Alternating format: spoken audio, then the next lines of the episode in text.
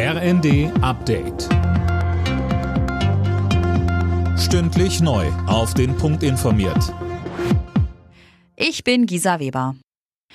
Bayern, Baden-Württemberg, Hessen und Schleswig-Holstein preschen bei den Corona-Regeln vor und wollen die Isolationspflicht aufheben. Stattdessen sollen dort Schutzmaßnahmen wie eine Maskenpflicht für positiv Getestete greifen.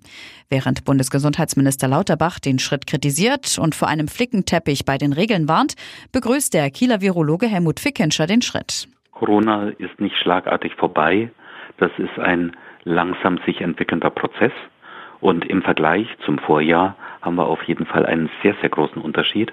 Und da ging es jetzt eben darum, auch diese Veränderungen endlich mal in Regelungen zu berücksichtigen, denn die Regelungen stammten einfach aus einer früheren Phase mit einer wesentlich höheren Gefährlichkeit.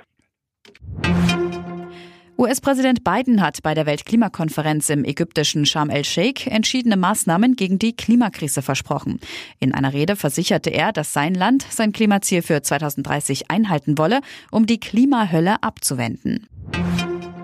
Nach monatelanger Besatzung sind die russischen Truppen aus dem südukrainischen Cherson abgezogen und ukrainische Streitkräfte in die Stadt eingerückt. Cherson gehört zu den Gebieten, deren völkerrechtwidrige Annexion Kremlchef Putin verkündet hatte. In der ersten Fußball-Bundesliga hat Borussia Mönchengladbach am Abend Borussia Dortmund zu Gast gehabt. Die Gladbacher setzten sich dabei 4 zu 2 gegen die Dortmunder durch. Und die deutsche Handballnationalmannschaft der Frauen ist mit einem Sieg in die EM-Hauptrunde in Nordmazedonien gestartet.